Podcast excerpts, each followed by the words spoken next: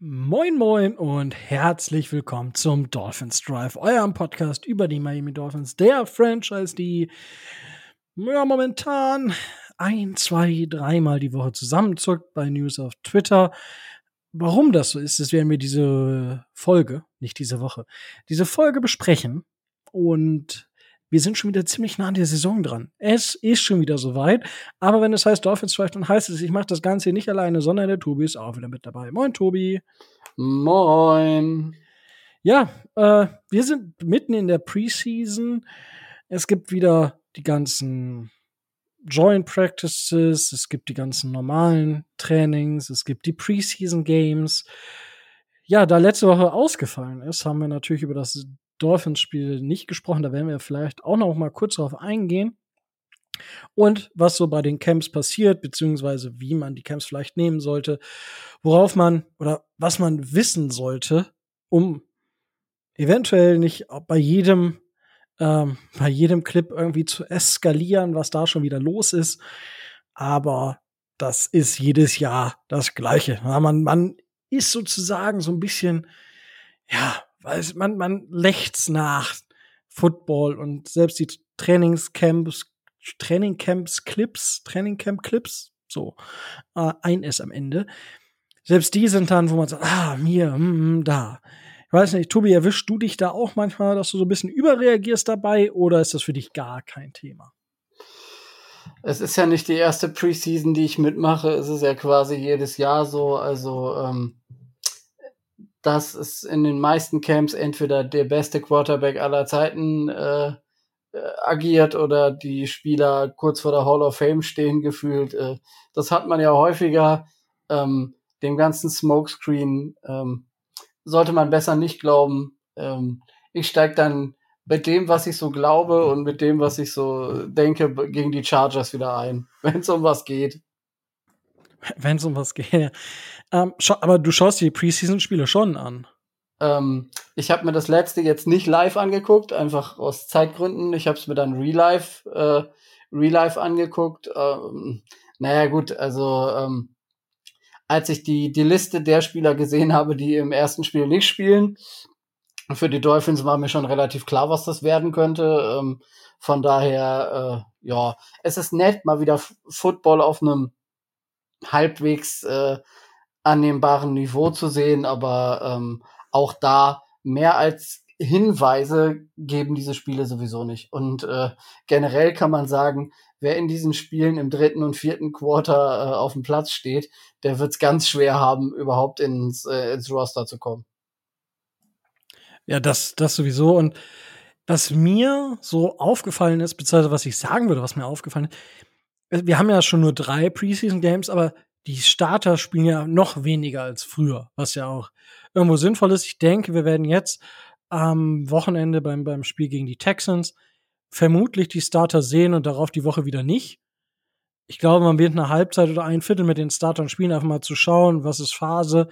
Und dann war es das schon wieder. Also ich glaube nicht, dass man dort, dass Mike McDaniel und sein Staff dort mehr verlangt von den Startern oder vermeintlichen Startern zum Regular Season Start oder wie siehst du das? Also ich könnte mir vorstellen, ähm, ein, zwei Drives maximal, äh, die man dann sieht. Wenn der erste Drive gerade von, von Tua und der Offense, wenn, wenn der gut funktioniert, äh, dann kann ich mir sogar vorstellen, die machen dann einen, äh, die machen einen Drive und das war's dann wieder. Dann packen sie ihre Sachen wieder ein und stellen sie an die Seitenlinie. Und die Spieler, von denen man weiß, dass die äh, generell eine erhöhte äh, eine erhöhte, ein erhöhtes Risiko haben, verletzt zu sein. Also solche Spieler wie, äh, wie Armstead oder Waddle, der jetzt aus so einer leichten Verletzung zurückkommen dürfte, ähm, die wird man, denke ich, gar nicht sehen. Da ist das Risiko einfach zu groß. Okay, ja, ja, ich weiß nicht. Da bin ich gespannt, wen und wie man wo wen sieht. ist auf jeden Fall super spannend und super interessant zu sehen, wenn auch mal so die zweite Garde auf die zweite Garde trifft und so weiter und so fort. Genau, das Spiel gegen die Atlanta Falcons. Ich meine, das, das Spiel, ich habe es mir tatsächlich live gegeben, weil ich irgendwas war und ich war sowieso wach und dann dachte ich mir, ach, weißt was, jetzt kann ich ja noch wach bleiben. Ich glaube, ich hatte den Tag danach frei oder war das ein Freitag? Samstag, ich, ich kann es dir gar nicht mehr genau sagen. Ähm, nichtsdestotrotz haben die Falcons in Miami dann 19 zu 3 gewonnen. Äh, ja, es war ein Freitag. Dementsprechend man musste am Samstag nicht arbeiten. Logischerweise. Ja. Gut, das war jetzt nicht eine Offenbarung. Die Defenses beide haben sich nicht viel geschenkt oder den Offenses nicht viel geschenkt. Die Falcons haben uns nachher, würde ich sagen, am Boden geschlagen. Aber die Aussagekraft für die generelle Saison ist natürlich stark, stark begrenzt. Würdest du trotzdem was zum Spiel sagen wollen, äh, Tobi? Ähm, also was, was mir aufgefallen ist, ähm, positiv muss ich sagen, ähm, waren so die einzelnen, so einzelne offensive Spielzüge, die haben mir ganz gut gefallen. Ähm, Eric Esukanma hat mir gut gefallen, der ja ähm, auch ein, zwei Mal richtig äh, guten Raumgewinn ähm, kreieren konnte. Ähm, Preseason, äh, Aussage sehr, sehr be begrenzt. Äh, das Laufspiel wird ein bisschen mehr eingesetzt. Da war mir schon klar, dass äh, ähm, Miles Gaskin den, die meist, den meisten Teil der, der Carries bekommen würde. Ähm, was mich gewundert hat tatsächlich ist, dass so ähm, dass äh, Spieler wie ähm, Austin Jackson und äh, Liam Ickenberg ges gestartet haben. Die sollten auch starten. Da wollte man sich da mal ähm, ein Bild von machen. Ähm, Ogba spielt wieder, ist aber gerade auch gegen so die zweite Garde der Falcons äh, noch weit von seiner von seiner Bestform entfernt. Ähm, also mehr als Tiefe hinter den äh, eingeplanten Startern wird es wird es nicht geben. Naja, und äh, Quarterback 2 und 3, äh, sie strugglen ein bisschen. Also das hat mir nicht so sonderlich gut gefallen, was äh, Mike White und Skylar Thompson da äh, auf dem Platz veranstaltet haben. Das ist korrekt. Das war auch mal einer meiner Takeaways aus dem Preseason Game. So, hey, irgendwie müssen wir Tour in ganz, ganz viel Watte packen, weil das, oh, das war, boah, zwischenzeitlich und ich dachte so, hey, okay, beide haben ja irgendwie letzte Saison gespielt. Aber das war manchmal, also gerade von Mike White, wenn ich mir überlege, dass er zwei Touchdowns irgendwie so halb auf dem Silbertablett hatte, die, boah, also, und dann zwischenzeitlich waren da halt noch Pässe bei, wo ich mir sage, damit bringst du deine Receiver um. So, wo die so geworfen sind, dass der Ball gerade gefangen ist und dann werden die auch schon abgeräumt. Also das war wirklich, wirklich zwischenzeitlich ein bisschen zum Haare raufen, so würde ich das beschreiben. War, boah, puh, also, ja. Ich meine, es ist Preseason, die Leute sollen noch mal was ausprobieren, aber diese easy Bälle ähm, sollten dann schon irgendwo gehen. So, ich meine, klar, dass du mal eine Interception hier und da dabei hast, hat Tour ja auch im Training. Das gehört dazu. Ja, ich wäre, also, ich würde mich wundern, also wenn ich über einen Quarterback höre, er hat im Training keine einzige, oder in der Trainingswoche oder in der Preseason keine einzige Interception geworfen. Da würde ich mich fragen, okay, dann hat er nicht wirklich trainiert. Weil für mich ist gerade die Preseason dazu da, wieder reinzukommen und wenn du fühlst, dass du drin bist, Risiken zu gehen. Du musst ja wissen, wo deine Grenzen liegen. Und die verschieben sich von Saison zu Saison. Manchmal in die, in die gute Richtung, weil du in der Offseason gut arbeiten konntest, weil du schmerzfrei bist und so weiter und so fort. Manchmal natürlich etwas in die andere Richtung, kommst aus einer Verletzung oder hast hier und da das ein kleines Wehwehchen. Je besser du dich selber kennst, desto mehr weißt du dann in der Regular Season, was du kannst und was du nicht kannst. Dementsprechend ist es scheißegal, auch wenn Tour 3, 4, 5 Interceptions wirft im Training. Dafür ist das Training da. Und deswegen gebe ich zum Beispiel, ich von Training, ja, hier, der hat 10 Interceptions gewonnen. Ja, und? Also, wenn es nicht fünf Screenpässe waren, dann würde ich mir auch Gedanken machen, aber da bin ich jetzt nicht ganz so der auf so ein mega, oh mein Gott, oh mein Gott, es, wir, wir brauchen alles neu. Nein, aber ich sag mal so, bei dem Preseason Game bisschen so ein kleines Alarmglöckchen hat geläutet, würde ich sagen. Ich bin zwar, wie gesagt, noch ruhig, weil erstes Preseason Game und so weiter und so fort. Es ist nicht die erste Garde. Aber ja, ich sag mal so, man hat schon gesehen und wir werden nachher in die Roster Prediction gehen, weil wir sind schon wieder so weit. Ähm, in die Roster Prediction für die Offense und ja, da wird das auch nochmal Thema werden. Ähm, so ein paar, paar Sachen, die mir so ein bisschen, wo ich sage, huh, das kann richtig geil, das kann aber auch in die komplett andere Richtung gehen. Aber darüber reden wir dann später.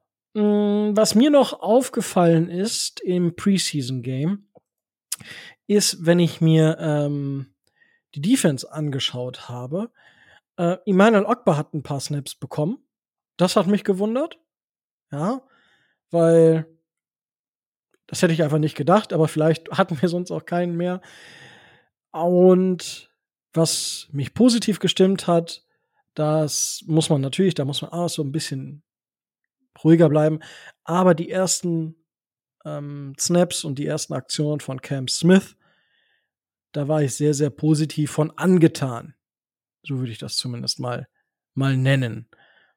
Ansonsten war ja die Defense, wie gesagt, es gab ein paar gute Aktionen. Insgesamt hat man sich, war in der Laufverteidigung aber nicht ganz so stark. Da hat ein bisschen was gefehlt. Und gerade wenn man sich die Defensive Tackle anguckt, da hat dann halt einfach auch, auch viel gefehlt. Also gerade an Qualität. Und dann kann man sich nicht darüber wundern, dass das nicht funktioniert. Das sind noch so ein paar Eindrücke von mir. Tobi, hast du noch weitere Eindrücke?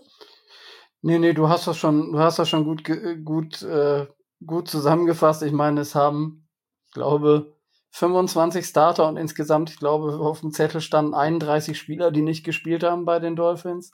Sowas um den Dreh. Also da kann man auch dann wirklich nicht viel erwarten an, äh, an äh, Erkenntnissen, die da gewonnen werden. Von daher schönes Tra Trainingsspielchen. Das ist in anderen Sportarten ja auch so dann äh, nett anzugucken und wieder reinzukommen. Aber wie du sagst, ne, da sollen in erster Linie Dinge ausprobiert werden und äh, ja, ist ganz nett. Genau, aber also insgesamt fand ich es dann auch ähm, von, wenn wir noch kurz auf die O-Line eingehen wollen, ich fand es nicht schlecht. Also das, ich muss mir das noch mal genauer angucken, weil das habe ich jetzt einfach nicht geschafft mir das noch ein zweites und drittes Mal anzuschauen, was, also die ersten Sets von Eckenberg und Jackson. Es schien mir jetzt aber nicht irgendwo dramatisch zu sein. Ähm, sie sind nicht so schlecht, als dass es gegen die zweite Garde der Falcons aufgefallen wäre, sagen wir es mal so. Aber ich glaube, bei ähm, den Falcons, es war, glaube ich, nicht nur die rein zweite Garde. Ähm, nee, da haben, da haben weniger äh, da haben weniger äh, gefehlt. Das waren, glaube ich, weiß nicht, 15, 16, 17 oder so. Aber ähm, Isaiah Wynn, der hat einen, der hat einen relativ guten Job gemacht. Der hat, äh, ich glaube, Left Guard gespielt. Das sah doch schon gut aus. Und ich kann mir gut vorstellen, dass der eventuell äh, auch eine Chance hat, ähm, nicht statt Terran Armstead zu spielen, sondern mit Terran Armstead äh, zu spielen. Wenn der das auf Left Guard so gut macht, dann äh, würde es mich nicht wundern, wenn er gegen die Chargers da in der, in der, Start, äh, in der Startformation steht. Ja, also da, ja, das, ich glaube, das ist so ein Battle, so ein Starting-Battle, auf das man gespannt sein kann. Aber das, dafür haben wir ja geholt. Also gerade so ein bisschen Competition auf den Positionen wo es vielleicht Wechsel geben könnte. Sagen wir es mal so. Das dazu noch. Aber insgesamt, wie gesagt, ja, das Ergebnis ist natürlich nicht schön, aber no one cares. Mike, Dan Mike McDaniel schien ein bisschen genervt zu sein, dass nicht so viel geklappt hat, wie er wollte. Wir haben aber viel Basic Stuff gesehen, das muss man auch sagen. Und was man auch sagen muss, oder was ich als so einen kleinen Hint für die Season mitgenommen habe, Devin A. Chain wird, glaube ich, auch im Passing Game einen gewissen Einfluss haben. Weil man hat ihn, glaube ich, eins oder zweimal in den Raum bekommen äh, durch, durch einen Pass.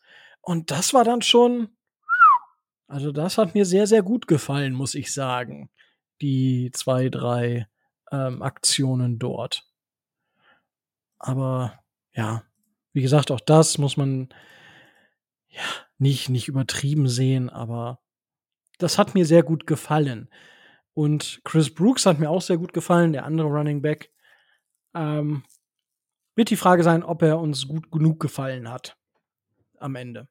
Aber wir haben dafür noch zwei Preseason-Game. Ich denke, das wird einer der Spieler sein, die vielleicht um einen Roster-Spot kämpfen dürften. Und apropos Roster-Spot, nach dem Spiel haben die Dolphins doch auch noch Roster-Moves gemacht, Tobias. Ja, richtig. Sie haben diverseste, also gerade auch in der letzten Woche diverse Moves gemacht. Sie haben einmal ähm, Anthony, äh, Anthony Montalvo, James Blackman, den vierten Quarterback und äh, Cornerback Mark Gilbert entlassen. Das ist alles so eher, ja, gut, das mal gehört zu haben. Ähm, die einzige Personalie de der Spieler, den sie entlassen haben, war ähm, Wide Receiver Freddie Swain. Also da war vielleicht ein bisschen äh, aufzuhorchen, weil der ähm, so eine Außenseiterchance, dem wurde eine Außenseiterchance aus Roster eingeräumt, weil der, glaube ich, auch bei den Seahawks dann äh, ein paar Spiele gespielt hat. Stattdessen haben äh, die Dolphins äh, Kiki Kuti geholt als äh, Wide Receiver. Der wird dem einen oder anderen Experten auch noch was sagen. Sie haben Perry Nickerson geholt. Ähm, sie haben Defensive End, Defensive Tackle äh, Deshaun Hand geholt. Der wird dem einen oder anderen vielleicht äh, auch noch etwas sagen. Der war in erster Linie in den letzten Jahren ähm, bei den Lions äh, unter Vertrag. Und wer den Dolphins natürlich etwas äh, sagen sollte, ist Jamal Perry, ehemals äh, Jamal Wills, ähm, Cornerback, den die Dolphins mal wieder geholt haben. Also der war zwischen 2019 und 2021 schon mal bei den äh, bei den Finns und den haben sie jetzt fürs Trainingscamp nach, glaube, anderthalb Jahren NFL-Pause zurückgeholt. Korrekt. Äh, ja, also viele, viele Roster-Moves. Ich denke, ja, da muss man jetzt, da muss man nicht wirklich drauf eingehen, gerade in dieser Phase, weil das sind dann wirklich Spieler, wo man, man nimmt Shots auf Spieler, wo man denkt, das könnte vielleicht was sein.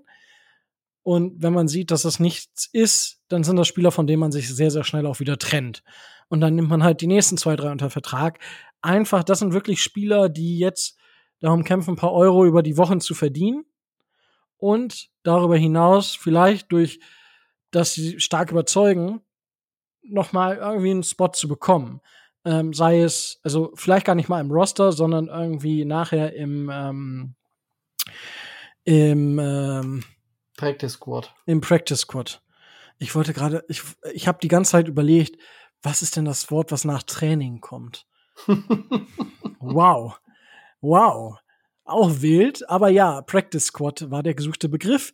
Wie ihr seht, wir ergänzen uns einfach. Ich meine, gut, ähm, das kennt ihr auch inzwischen.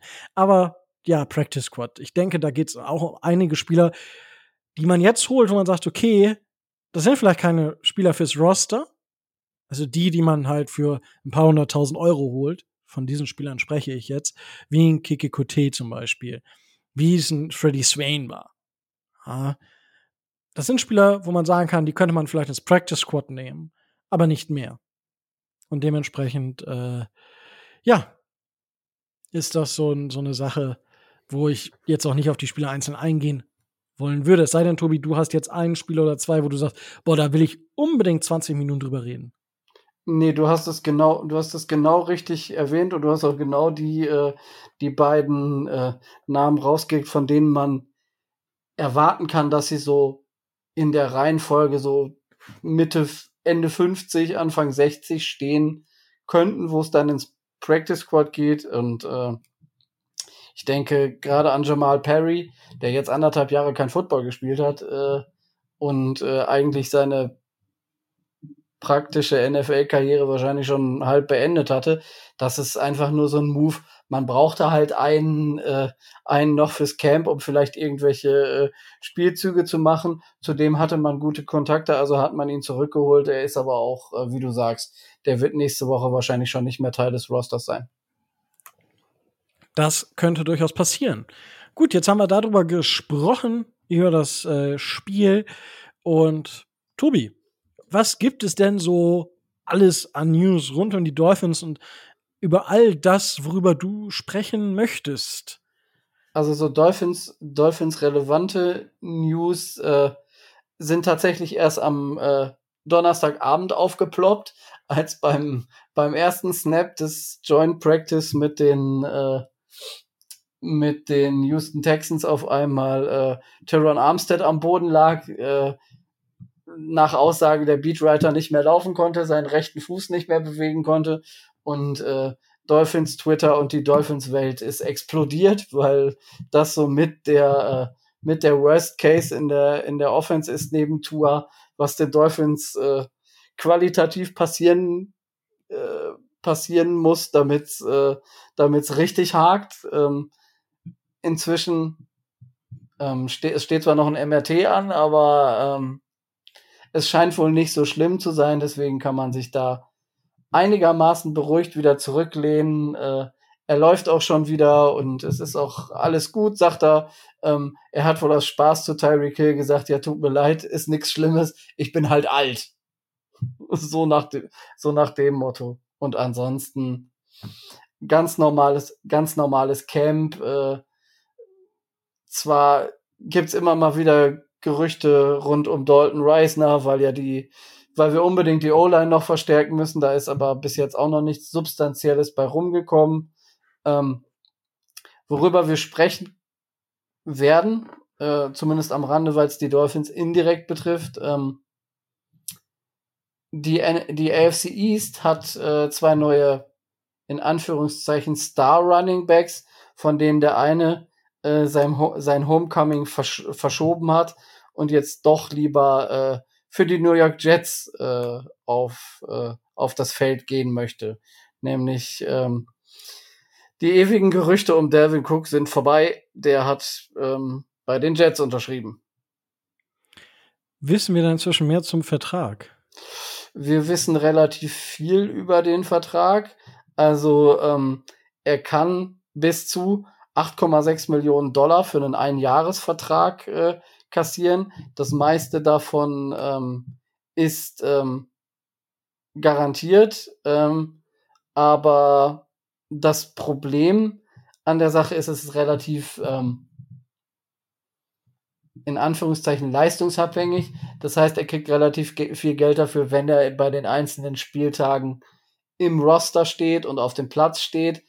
Ähm, der Hintergrund ist der, dass es da ja immer noch dieses schwebende Verfahren für, ähm, für häusliche Gewalt gibt und dass man nicht so weiß, äh, ob Roger Goodell ihn da sperrt und äh, sich die Jets da so ein bisschen ähm, da so ein bisschen abgesichert haben, ähm, dass sie ähm, dass ihn dann nicht nicht so riesig viel äh, bezahlen müssen, wenn er jetzt halt dann für weiß ich nicht drei sechs Spiele gesperrt würde, dann äh, ist das einfach eine Versicherung, die die Jets mit eingebaut haben.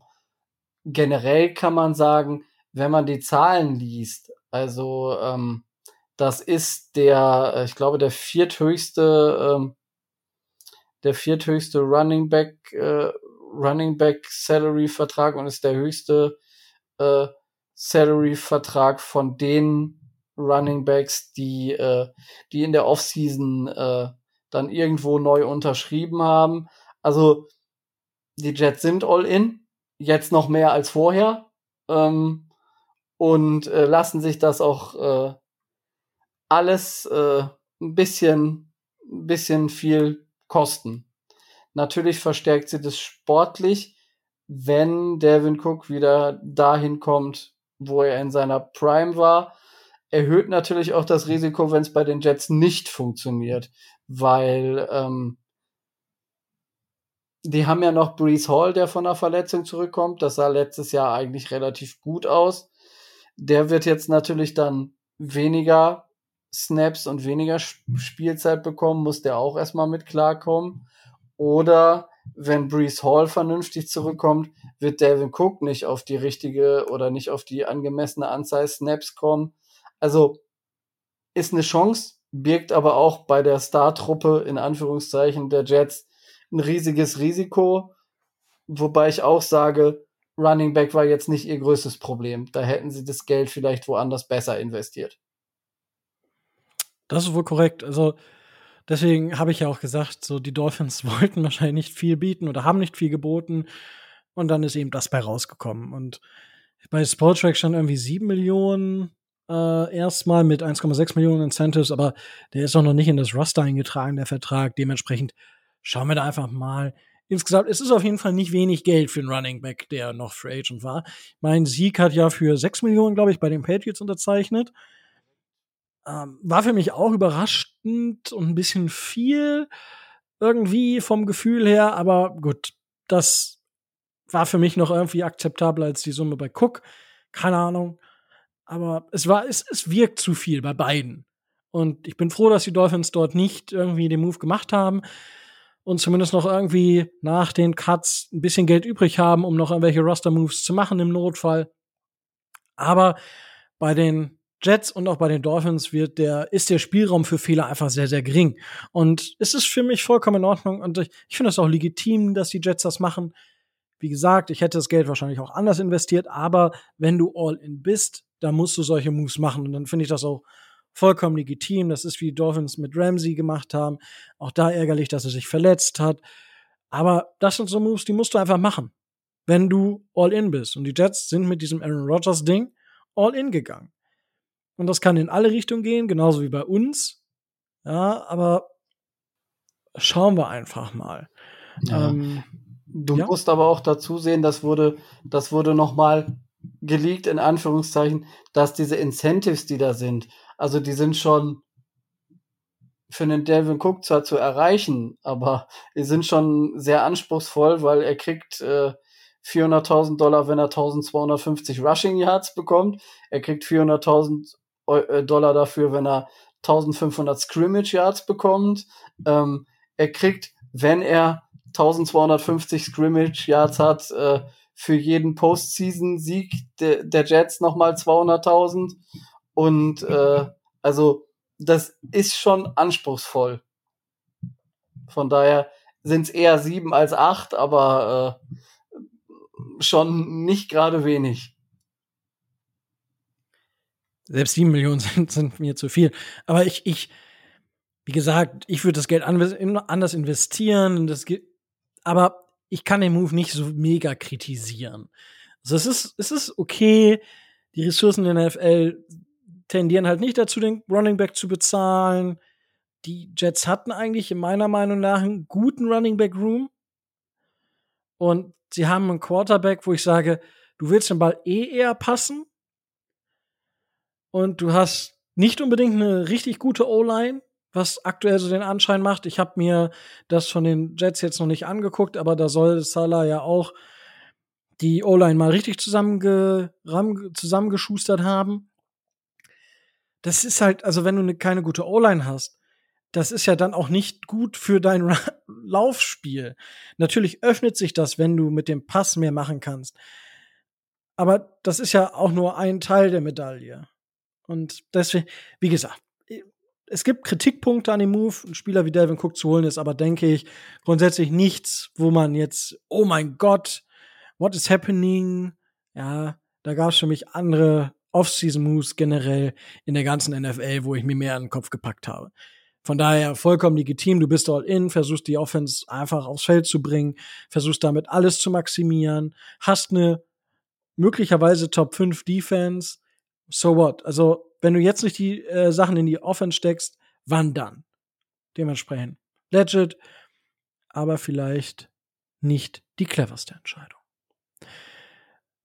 So, die Dolphins haben ja gegen die Falcons und gegen die Texans jetzt Joint Practices abgehalten.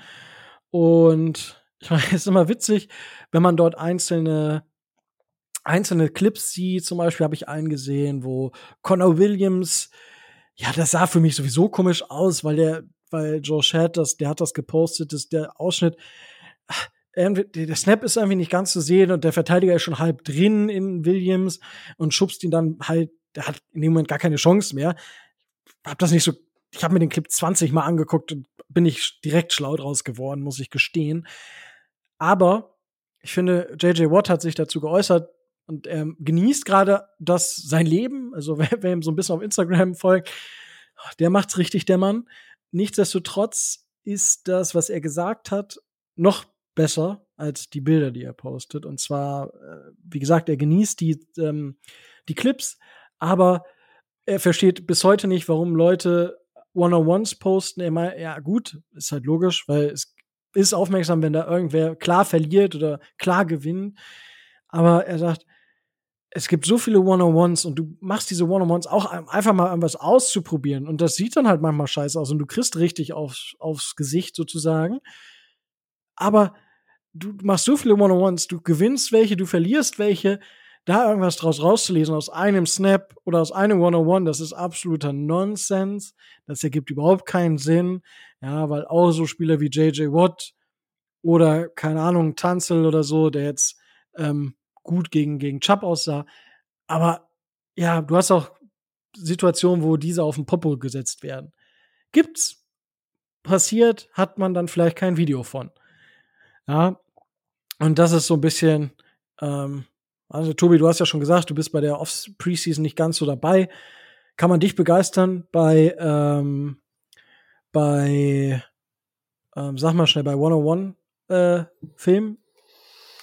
Ach, das ist auch immer ganz nett, aber ähm, naja, du hast keine, du hast keine NFL-Officials dabei und äh, da sind Fallstarts eigentlich äh, eher die Regel als äh, die Ausnahme. Von daher, ach, äh, ja, und so weiter, ne? Also ganz nett, aber ähm, auch das ist nichts, was mich, äh, was mich jetzt sonderlich äh, in irgendeiner Art und Weise interessiert, bevor das nicht die Chargers sind. Ja, mit denen haben wir ja kein Joint Practice.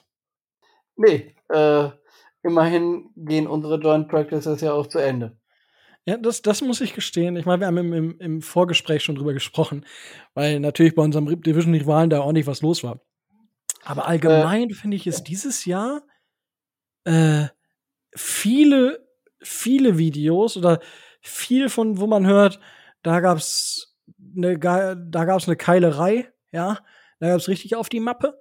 Das, das finde ich bei den Joint Practices dieses Jahr, ich weiß nicht, vielleicht ist das einfach, weil endlich wieder Action ist, aber es wirkt so auf mich, als wäre es dieses Jahr mehr als in den Jahren zuvor. Oder siehst du das anders? Also, was ich sagen muss, es ist, ähm, ähm, es ist weniger weniger Großes. Also man hat ja zwischenzeitlich dann immer mal so diese 40, 50 Mann äh, Keilereien gesehen, aber so diese kleinen, äh, diese kleinen Scharmützel untereinander, das ist schon äh, aus meiner Sicht mehr geworden. Und ich glaube, ich habe es auch noch nie erlebt, so wie das jetzt bei den Jets der Fall ist, ähm, dass die nach, äh, nach ein oder zwei Tagen der Joint Practices gesagt haben, äh, ja, sorry, äh, zu viele Schlägereien. Ich glaube, gestern alleine vier oder fünf und äh, machen wir nicht mehr. Und die Bugs äh, trainieren dann jetzt auf dem Trainingsgelände der Giants, weil die, weil die Jets gesagt haben, ne, mit denen trainieren wir nicht mehr. Das äh, habe ich so, habe ich so auch noch nicht erlebt, muss ich ehrlich, muss ich ehrlich gestehen. Und äh, ich würde jetzt, aber das ist sehr viel äh, subjektive Interpretation, das Ganze so, äh, das Ganze so sehen, dass die Jets halt Schiss um ihr Investment haben. Nicht, dass sich da noch irgendeiner der, der großen, äh, der großen Investitionen irgendwas da tut, weil, äh, weil er sich mit einem Verteidiger der, der Bucks äh, in eine Schlägerei verwickeln lässt und so. Also sehr dünnhäutig, muss ich sagen. Ja, gut, ich, ich, ich weiß auch nicht, ob, woran das unbedingt liegt. Also, das sind ja manchmal Spiele, wo ich mir denke, boah, warum? Also, das sind halt einfach, die haben dann auch Druck auf dem Kessel und gerade wenn du in so einer Aggress also in so einer aggressiven Sportart, also Kontaktsportart ähm, bist und dann einfach auch diese Stimmung aufgeladen ist, du kämpfst um einen Job. Ich, die Situation ist natürlich nicht einfach für einige dieser Spieler. Ähm, Verstehe ich zu 100 Prozent, aber äh, ich weiß nicht. Also, Ah, dass ich mich dann so vom Trash Talk beeinflussen lasse, weil ja, ein, zwei Sachen erinnern halt nicht viel daran. Ein, zwei Training Snaps werden dich nicht aus dem Roster befördern. Also in der Regel. Also vielleicht passiert das ein oder zwei Spielern in der ganzen NFL, aber du bist ja mehrere Wochen im Training. Die Trainer sehen ja mehr von dir als jetzt ein, zwei schlechte Snaps im, im Joint Practice. Aber natürlich, Joint Practice hat natürlich viele Vorteile. Deswegen machen die Teams das auch immer wieder.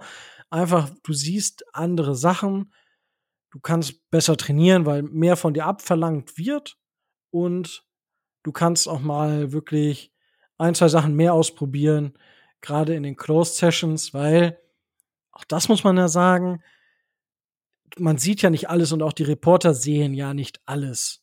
Und manche Sachen sind so weit weg, dass sie es nicht sehen können. Und es gibt auch immer noch diese Closed-Geschichten, also das ist hinter verschlossenen Türen, da ist kein Reporter, nichts. Dementsprechend, das, da wissen wir gar nichts. Da hört man manchmal zum Beispiel, heute war so ein Ding von Mike McDaniel, der gesagt hat, zwei, also wir haben Donnerstag, ich glaube, es war vom Mittwoch oder so, der gesagt hat, so, okay, ähm, zwei Interception-Natur geworfen, aber er hat halt von äh, zehn von diesen Würfen gemacht, die einfach sehr, sehr risikoreich waren. Und er versucht es bis zum Äußersten zu ziehen, äh, zu ziehen. Und irgendwie zehn waren wirklich phänomenale Plays, zwei waren Interception. So what? Das ist aber, was er verlangt. Also ich meine, das habe ich ja auch vorhin schon gesagt. Dafür ist sowas da. Und deswegen machen die Coaches auch immer wieder Joint Practices. Einfach weil der Lerneffekt meiner Meinung nach auch viel, viel größer ist. Tobi, wie stehst du zu Joint Practices oder glaubst du, dass dort die Verletzungsgefahr einfach viel höher ist, als wenn du die nicht machst? Oder was denkst du über Joint Practices? Also ich finde, ich finde sie gut und ich finde, finde das richtig, weil man da halt auch einfach äh, dann nochmal eine, eine externe äh, Möglichkeit hat, um, äh, um die Kräfte zu messen. Ähm, was ich nicht so nachvollziehen kann, ist, weil ich da nie auch auch in meinen, äh, in meinen sportlichen Betätigungen nie so der Typ war, der da immer in den ganzen äh, Schubsereien mit dabei war oder so. Ähm, das kann ich nicht so ganz nachvollziehen, dass die sich da immer an die Mappe gehen. Ähm, vor allen Dingen auch völlig ohne Sinn und Verstand, wenn ich, wenn ich mir jetzt das Cowboys-Training zum Beispiel angucke, ähm, wenn Mika Parsons auf Tyler Biatch losgeht, der äh, von der Gewichtsklasse her schon äh, in einer anderen Liga spielt. Äh, dann muss ich mir dann schon Gedanken machen, weil äh, das ist dann schon schwierig. Weil Mika Parsons ist ja ein, ist ja ein, ist ja ein Starspieler und normalerweise hat, äh, sollte der das relativ besser im Griff haben, dass der dann so ausrappt, äh, ausflippt und ausrastet. Äh, ah, schwierig. Na ja gut, ist ja noch das eigene Team und das, ich glaube, Micah Parsons ist einfach nur ein guter Footballspieler. Ja. Also, ich, ich, ich denke, das kann man jetzt äh, so stehen lassen, ja? Ja. Man hat die Lücke, man hat die Lücke gehört. sehr, sehr gut. Ähm, ja, dann haben wir das auch schon mal abgehakt. Tobi, was gibt es, wenn wir jetzt auf den Rest der Off-Season, äh, Preseason schauen? Was gibt es noch für Termine? Wann spielen die Dolphins und was für Termine müssen wir uns sonst noch merken? Oder sollten wir zumindest im Hinterkopf haben? Ähm, in der Woche nach dem dritten äh, Preseason-Spiel wird es einen, äh, wird es einen Termin geben, an dem, äh, an dem das Roster der Miami Dolphins oder auch alle anderen äh, 31 äh, Roster in der NFL runtergetrimmt äh, werden müssen. Das heißt, da werden dann auf einen Schlag äh, ganz viele, ganz viele Leute ähm, arbeitslos. Und äh, das ist dann nochmal die Möglichkeit, ähm, gerade auch wenn man an der einen oder anderen Stelle noch äh, Bedarf hat, vielleicht äh, Spieler zu holen, die bei anderen Teams jetzt äh, den Roster-Cut äh, nicht schaffen. Ähm, davor finden halt noch die äh, beiden übrigen Preseason-Spiele der Dolphins äh, bei den, äh, bei den Texans und ähm, bei den oh, Jacksonville Jaguars, glaube ich, statt.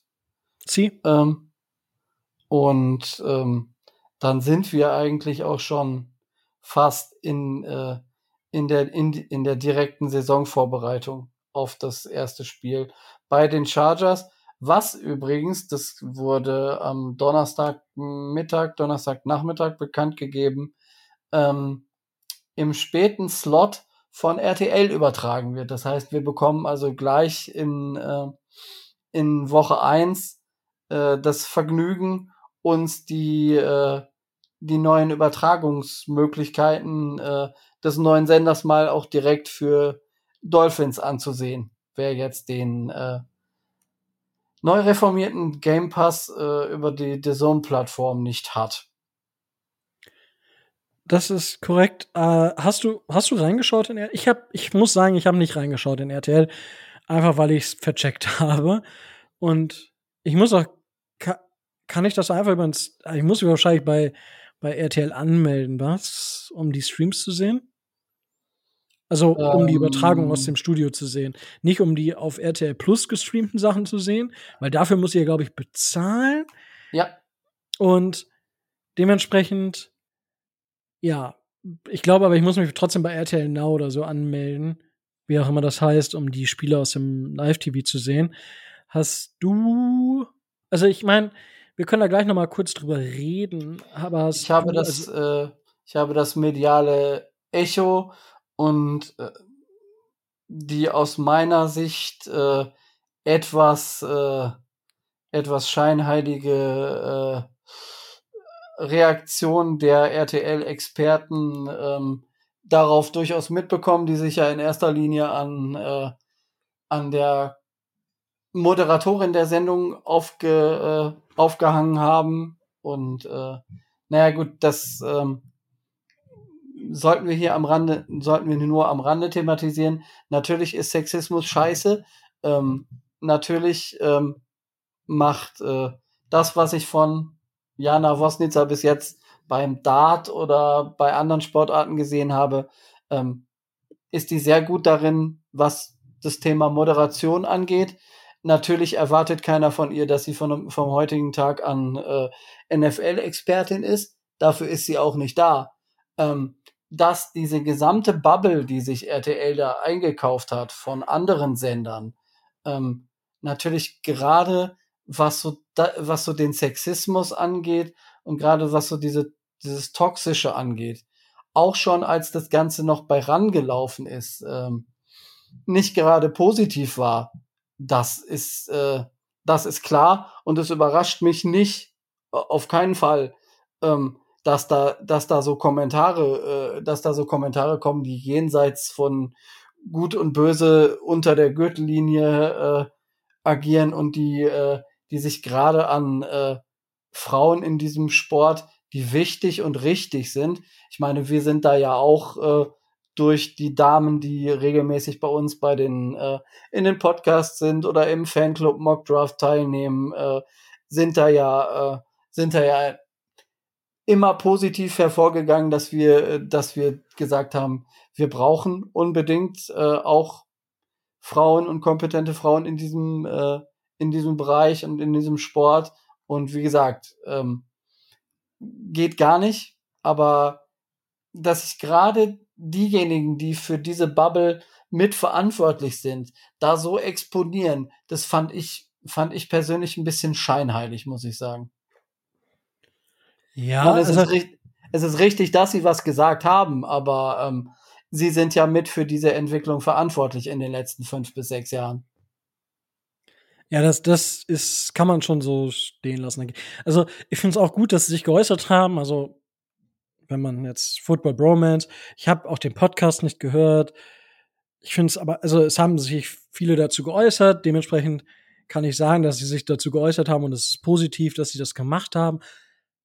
Ich hatte einfach keine Zeit, jetzt ist alles nachzuhören. Und es ist richtig und wichtig, gegen Sexismus aufzustehen. Ich habe ein, zwei Sachen auf Twitter auch, wo sich dann Leute meinen, sich äußern zu müssen. Ja, es ist gut, dass die Leute auf einmal sagen, hey, Sexismus. Aber ah, wenn Leute sagen, das hat es vorher nicht gegeben, das ist einfach falsch. Das ist einfach gelogen. Es gab vorher genauso Sexismus. Die Aufzeichnungen oder die Übertragungen bei RAN waren zum Teil voller Sexismus. Da muss man sich einfach gewisse Sachen von Jan Stecker anhören. Das ist nichts persönlich gegen Jan Stecker, sondern es ist Fakt. Also was der zum Teil da auf vom Stapel gelassen hat, ist einfach sexistisch. Und auch von den anderen Herren war das manchmal unter der Gürtellinie. Nichtsdestotrotz ist es genau richtig und wichtig, dass Leute was sagen. Sie müssen jetzt aber auch die richtigen Konsequenzen daraus ziehen. Und ich habe, wie gesagt, ich habe jetzt RTL nicht gehört, weil ich, Ich habe kein RTL-Konto, es sei mir verziehen. Ich werde da aber definitiv vielleicht mal reinschauen. Ähm, Gerade wenn Adrian natürlich dabei ist, aber auch wenn andere, einfach um zu sehen, leben die Leute auch das, was wogegen sie sich jetzt wehren. Und dann ist das fein. Dann ist das fein. Ich meine, ich, ich habe früher, was ich früher vom Stapel gelassen habe, also wo ich noch zur Schule gegangen bin oder vielleicht auch während meines Studiums. Alter, da, da schlattern mir heute auch die und ich denke, what the fuck, was, was, was hat mich denn damals gestochen? Ja, das passiert. Aber Menschen verändern sich, manche zum Guten, manche zum Schlechten. Und wenn die Entwicklung jetzt ist, dass das jetzt auffällt und jetzt man dagegen aktiv wird, ist das vollkommen richtig. Und mir ist, mir ist ein Tweet und ich muss diesen Tweet einfach, ich hatte ihn offen und das ist auch von so einem Dude, der einfach alt und weiß ist und der einfach gepostet hat, äh, NFL auf äh, RTL NFL ja recht okay. Und jetzt kommt nur die Lady im schlimmen, unpassenden Minirock, die alles von den Mod-Karten ablesen muss und dauernd dazwischen sprudelt, die nervt. Frauen und Football, Cheerleader, aber sonst bitte nicht. What the fuck? Was ist in deinem Leben falsch gelaufen, dass du sowas ins Int also ich meine, wir die Deutschen und allgemein USA auch und die Europäer haben ja immer noch ein gewisses gestörtes Verhältnis zum Internet, weil ist ja immer noch nicht so ein, man kann zwar gegen Sachen vorgehen, aber viel zu viele Leute schreiben ins Internet, was sie sich real nie trauen würden, Leute ins Gesicht zu sagen. Und gerade so ein Spruch, erstens, sie trägt ja keinen Minirock, das ist ein Kleid. So, ein, aber wie kann, wie kann ich denn so eine Scheiße ins Internet stellen? Also entschuldigt auch meine Sprache, aber da fällt mir einfach alles aus dem Gesicht. So, wie kann ich mich denn hin, wie, wie kann ich mich, und der Dude sah halt einfach aus wie über 50, wie, Entschuldigung, wenn das nicht ist, aber wie kann, wie kann ich mich denn ins Internet stellen? Ich meine, ich, ich verstehe es nicht mehr. Ich meine, ich habe, man kann mir auch viel vorwerfen, dass ich viel Quatsch ins Internet gestellt habe, über die Dolphins vielleicht ein bisschen zu sehr zum Teil verteidigt habe, was zum Teil vielleicht ein bisschen irrational war. Vielleicht. Das kann man mir vorwerfen, nehme ich, schlucke ich, ich, ich nehme das L. Ja? Und äh, ist halt so. Aber Leute, das, sowas braucht ihr nicht ins Internet. Das könnt ihr denken, aber bitte sprecht sowas nicht aus. Und es ist ein Staat, es ist schon ein Start, wenn du sowas nur noch denkst und nicht mehr sagst. Und dann kommt der nächste Schritt, du denkst es immer weniger und irgendwann denkst du es gar nicht mehr. Und dann ist alles gut. Aber Leute, also nein, nein, also einfach nein und äh, dann ist es auch gut gewesen. Ja, also holy schmo. Sowas will ich nicht lesen und das, das, ich meine, der Tweet wurde gelöscht, ja, aber trotzdem, macht sowas nicht. Seid keine Idioten, seid einfach nette Menschen. So, das soll es dazu auch gewesen sein. Ich denke, wir, wir haben uns ja oft genug auch dazu positioniert und wir werden uns ja auch immer wieder dazu positionieren. Es gibt, also wir müssen aufhören, uns selber so kaputt zu machen in der Gesellschaft. So, das mag jetzt vielleicht etwas auch alles hochtrabend klingen. Ich glaube, wir haben in unserer Gesellschaft andere Probleme, die wir aktiv bekämpfen müssen. Und wir dürfen unter den richtigen Leuten nicht so ein Bullshit dann auch noch wieder entfachen. Dementsprechend, ich denke, so, gerade die Leute, die jetzt sagen, hör, da ist er recht, die machen sowas auch nicht. Aber wie gesagt, es kommt mir inzwischen auch so leider vor, dass man, ja, denk nicht zu sehr in Extrem, pipapo, Gut, ich will jetzt nicht, nicht die ganze Keule rausholen, dementsprechend lassen wir es jetzt dabei. Aber ich bin gespannt, wie es wird. Das Studio ist auf jeden Fall größer und sieht besser aus und so weiter und so fort. Und jetzt schauen wir mal, wie es wird. Viele Leute wurden auf jeden Fall abgeholt, so wie ich das gesehen und gelesen habe. Ich hatte halt noch, die noch nicht die Chance. Ich muss mir erstmal so einen RTL-Account machen. Gut.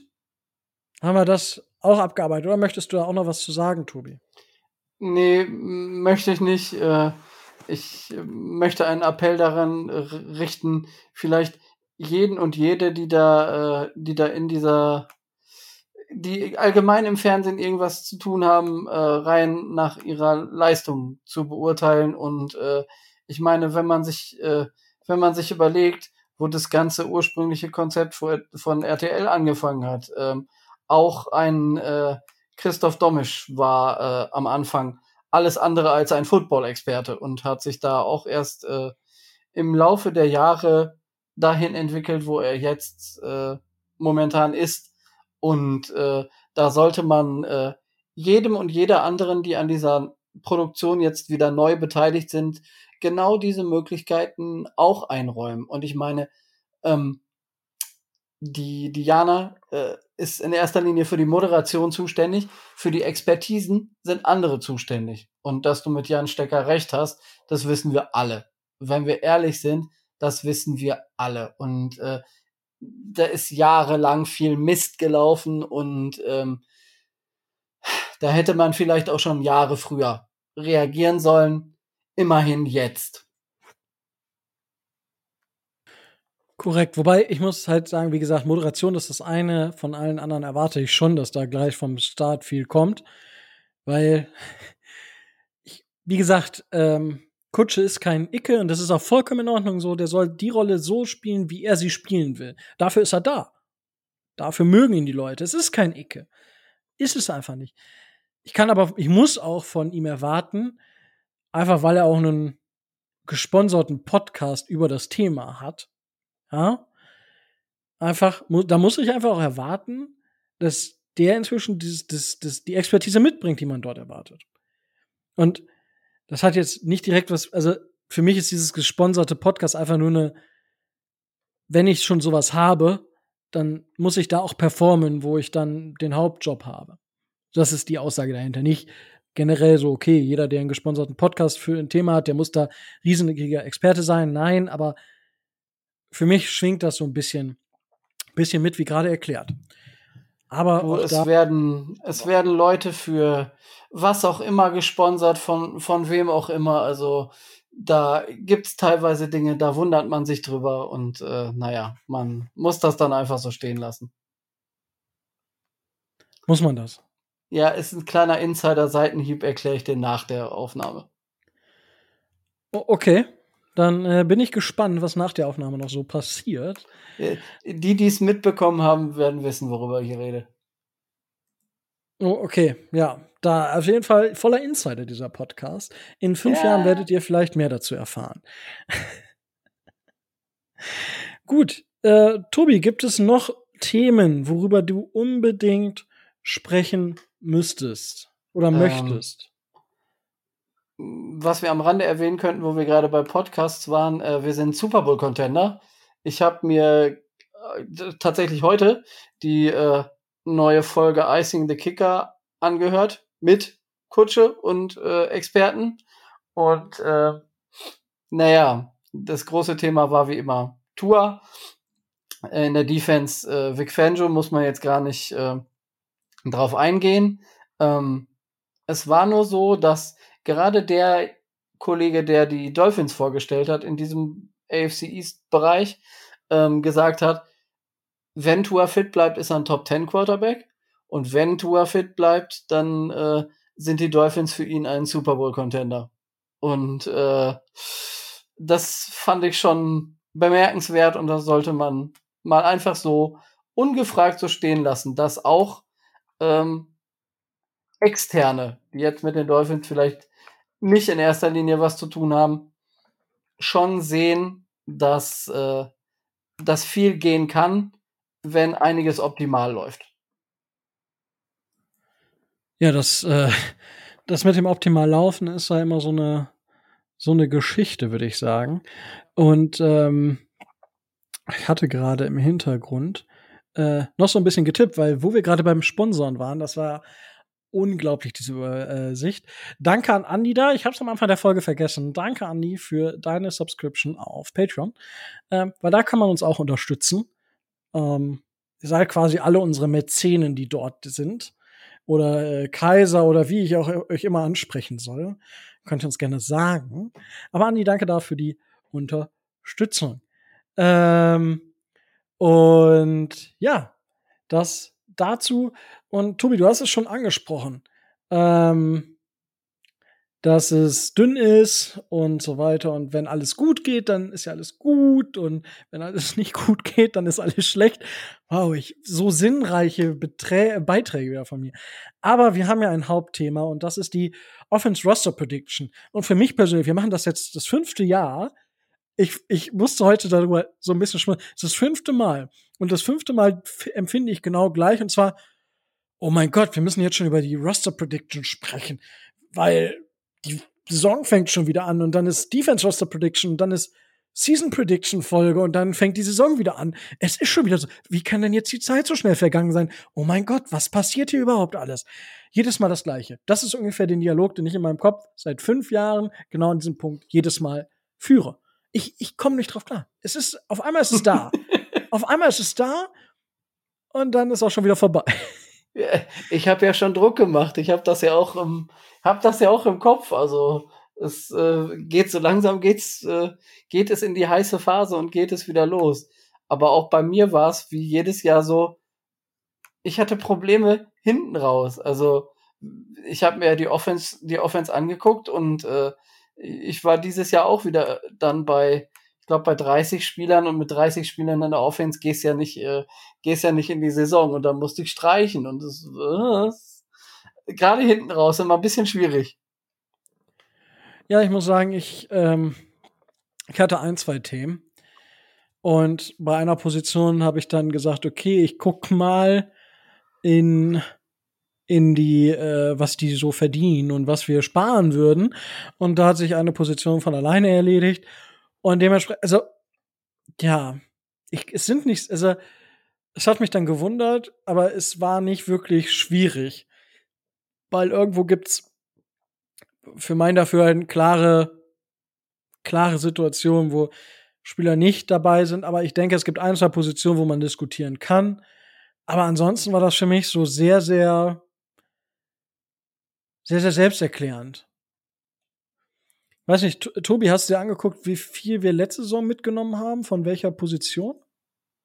Äh, nee, habe ich mir tatsächlich nicht angeguckt, aber ich habe, äh, ich hatte bei mir im Kopf, äh, ungefähr so, dass ich, glaube ich, äh, entweder eine 24-26 oder eine 25-25er Verteilung hatte, plus die drei äh, Jungs vom Special Team. Und äh, daran habe ich mich so ungefähr orientiert, dass wir so bei, bei 24, 25 Offense-Spielern landen. Ähm, soll ich es dir vorher erzählen, wie viel, oder willst du es nachher wissen? Äh, du kannst es ruhig erzählen, wenn du möchtest. Also.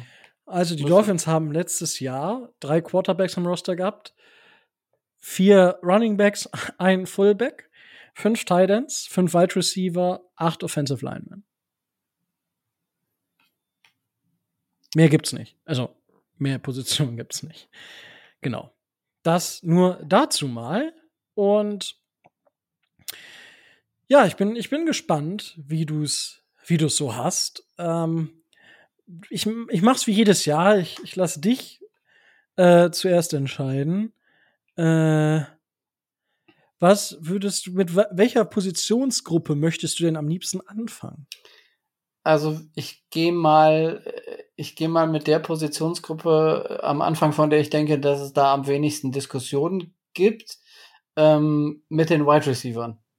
Da ist es für Was? mich tatsächlich, da ist es für mich tatsächlich relativ klar.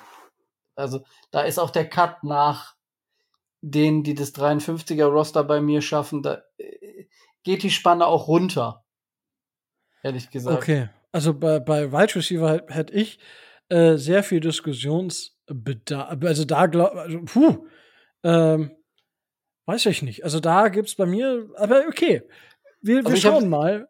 Ich habe sechs, ums, äh, um's genau zu sagen. Nee, ich habe ich hab mich, ich habe auf fünf runtergekattet. Ja, gut, also wenn ich, wenn ich auf fünf runtercutten müsste, dann hätte ich natürlich die Diskussion bei mir auch, aber ich krieg's nicht auf, äh, ich krieg's nicht auf, äh, auf fünf runter. Weil äh, okay. Hill Waddle Chosen ist klar. Ehemals Robbie Anderson. Ähm, Esukanma als, äh, als äh, Second Year, Second Year Player kriegt von mir auch eine Chance. Äh, Braxton Barriers haben wir, äh, haben wir geholt, damit er die, äh, damit er die Returns macht und äh, in erster Linie Special Teams macht. Der kriegt von mir einen sicheren Spot. Und ähm, wenn es jetzt nicht noch eine Franchise gibt, die äh, Cedric Wilson tradet, dann äh, wird auch der mit in die Saison gehen. Dann haben wir meine sechs. Ja. also, ich, Tyreek Hill, Jalen Waddle, ich denke, da müssen wir nicht drüber sprechen. Und dann, ich denke, Braxton Barriers ist auch safe, einfach weil er als Returner geholt wurde. Easy E, also Eric Esukanma habe ich auch mit dabei. Und dann gibt's ja nur noch einen. Und da habe ich dann einfach darüber mal nachgedacht. Und das war nämlich der Spieler, wo, wo ich geguckt habe und dachte, okay, der verdient 8 Millionen, glaube ich. Ja, genau, richtig. Und wenn wir ihn cutten, sparen wir 2 Millionen. Und ich dachte mir so, boah, ich meine, das ist dann immer noch irgendwie ähm, eine Million weniger als das, was wir dann, ich weiß gar nicht genau, wie viel weniger als das wir für Chosen äh, bezahlen. Da bezahlen wir tatsächlich knapp über eine Million. Also, also wir würden tatsächlich zwei, eine Million einsparen, wenn wir Wilson und Chosen nehmen, aber wir stehen halt sechs Millionen anstatt 150.000 Euro im Buch. Und ich muss sagen, für einen Spieler, der seinen Namen öfter in der Saison ändert, als dass er Touchdown-Pässe fängt, für den reicht es einfach nicht. Und ich bin mit Cedric Wilson gegangen. Und ähm, das ist auch äh, bei mir. Ich habe mir nämlich äh, dann noch mal Zahlen angeguckt aus dem letzten Jahr und jetzt gar keine, gar keine Zahlen dazu, wie viele Touchdowns und so weiter und so fort, sondern ich gehe davon aus, dass die Dolphins dieses Jahr viel äh, mit 12 Personal spielen, also mit einem Tight End und zwei Running Backs. Ist das 21? Ich komme da immer durcheinander. Aber nichtsdestotrotz, Tyreek Hill und Jalen Waddle haben letztes Jahr beide circa 75% der Snaps gespielt. So, danach war Trent Sheffield, der ist nicht mehr da. Also das sind 600 Snaps, die fallen irgendwo weg. Dann Mike Gesicki, gut Tight End, da kommen wir dann später noch zu. Aber danach ist Cedric Wilson mit 237, River Crawcraft 160 Snaps. Das sind halt dann so sehr, sehr viele kleine Snap-Anzahlen, die vollkommen nicht ins Gewicht fallen. Und wenn ich sage, dass wir mit mehr Running Backs spielen, das heißt, diese Snap-Counts von Trent Sherfield werden auch zum Teil auf Running Backs übergehen. Weil der erste Running Back ist Raheem Mostert mit 552 Snaps. Also die Dolphins haben 1057 Snaps gespielt. Tobi, welcher Spieler hat alle Snaps gespielt? Offense? Offense, Offense, Offense. Äh, warte mal, wer hat denn keins ausgesetzt? Connor Williams, glaube ich, ne? Richtig. Äh, Robert Hunt hat 1056. Der hat einen Snap nicht gespielt. Das, das wusste ich tatsächlich. Das habe ich mir irgendwann angeguckt und das habe ich mir gemerkt, dass er einen nicht gespielt hat. Und und der zweite Running Back ist dann Jeff Wilson. Also Alec Ingold würde ich noch mal disponiert betrachten, aber Jeff Wilson hat dann 260 Snaps. Das sind nur 25 Prozent. Chase Edmonds auch nur. Also das sind dann wieder kleinere Prozentzahlen. Zwar noch Double Digit, aber für mich wird da ein Running Back mehr bekommen oder die Running Backs allgemein mehr bekommen. Und dementsprechend habe ich also ich denke, Cedric Wilson wird ein paar mehr Snaps bekommen. Braxton Barriers werden wir vielleicht auch mal in der Offense sehen und Easy E auch. Und dementsprechend, also wir werden vielleicht auch mal hier oder da den anderen, den anderen ähm, Wide Receiver sehen, logischerweise aus der Rotation oder wenn mal irgendwer ausfällt.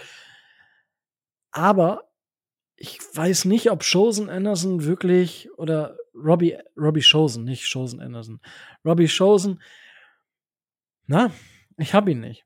Und äh, ja, ähm, dann ist es ja so, wir haben äh, Micho äh, nicht gecuttet, falls ihr euch das fragt, äh, sondern Micho ist jetzt tatsächlich auch mit dabei. Moin, Micho. Hallo, hallo, aber nur ganz kurz. Äh, ja, sorry. Ist ja gar kein Problem. Wir nehmen jeden Snap von dir, den wir nehmen können. Das ist ähnlich wie mit äh, Terran Armstead, ja. Ich hatte ja eigentlich vor, heute das komplette Spiel mitzumachen, aber wenn einem spontan das Handy komplett kaputt geht und man nicht mal mehr die Möglichkeit hat, irgendjemandem äh, zu informieren oder sonst was und das auch noch beruflich braucht, dann äh, bricht so ein bisschen Panik aus. Das äh, glaube ich dir sofort. Aber schön, dass du trotzdem für ein paar Snaps mit dabei bist. Was sagst du denn zu dieser Wide Receiver-Diskussion? Ja, also, ähm, ich glaube tatsächlich, ja, ist jetzt die Frage, glaube ich, soll ich das erzählen, was ich, wie ich reagieren würde oder was ich glaube, wie es passiert? Sag doch einfach kannst beides. Auch, ich wollte gerade sagen, kannst auch beides. Also ich würde tatsächlich, meiner Meinung nach, Terry Kill im letzten Jahr bei uns sehen. Ich weiß nicht, wie es vertragstechnisch aussieht, aber ich glaube fast, dass er danach cutbar wäre oder so. Zu einem vernünftigen Preis. Ähm, wahrscheinlich würde ich gucken, dass ich aus Tyreek Hill rausgequetscht bekomme, was immer ich kriegen kann. Das heißt, von wegen ihn so richtig schön viele Snaps spielen lassen. Ähm, und dann brauche ich halt Jalen Waddle sowieso und dann brauche ich halt dementsprechend äh, verschiedene Spieler. Ich gehe da mit Toby Braxton Barriers ist für mich gesetzt. Ja, ich, äh, das heißt, wir haben da drei und Cedric Wilson wird wahrscheinlich aus finanziellen Gründen auch noch gesetzt sein. Das wären schon vier. So und äh, bei Esum Kanma und Chosen bin ich mir nicht so sicher. Die Frage ist, Chosen ist im Prinzip der Backup für Hill oder Waddle, wenn wir Speed brauchen wie viel brauchen wir denn? Oder weichen wir nicht eher auf, auf Running Backs aus? Und Kanma hat ein anderes Skillset. Ich persönlich würde also mit Kanma tatsächlich gehen. Und weniger mit Chosen. Und ähm, wobei ich mich nicht daran gewöhnen kann, den Kerl Chosen zu nennen. Entschuldigung, allein schon wegen dem Namen gehört er weg. Und ja, also das wäre, das wäre so da, wo ich auf jeden Fall mit Wide Receiver gehen würde.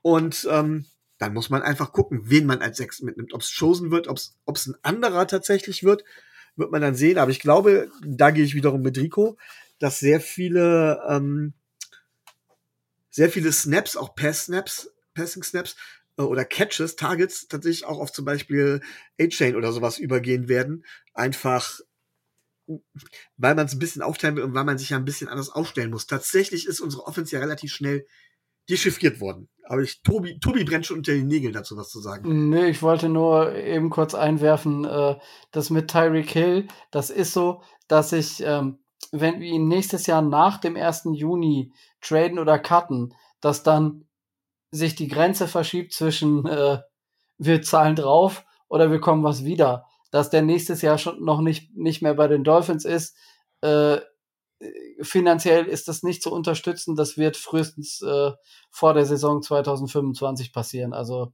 zwei Jahre muss er noch bei uns. Ja, okay. Ich glaube halt, dass man ähm, aus ihm relativ viel rauspressen muss, damit sich das Ganze lohnt. Ich meine, wir haben ein zweijähriges Fenster jetzt aufgemacht. Ähm, die Frage ist, ob alle Spieler innerhalb dieses zweijährigen Fensters tatsächlich noch ihr, ihr hohes Niveau halten können. Und bei Terry Kill habe ich da einfach die Frage, weil das halt sehr, sehr schnell gehen kann. Genauso wie bei Xavier Howard, wenn wir über die Defense reden würden.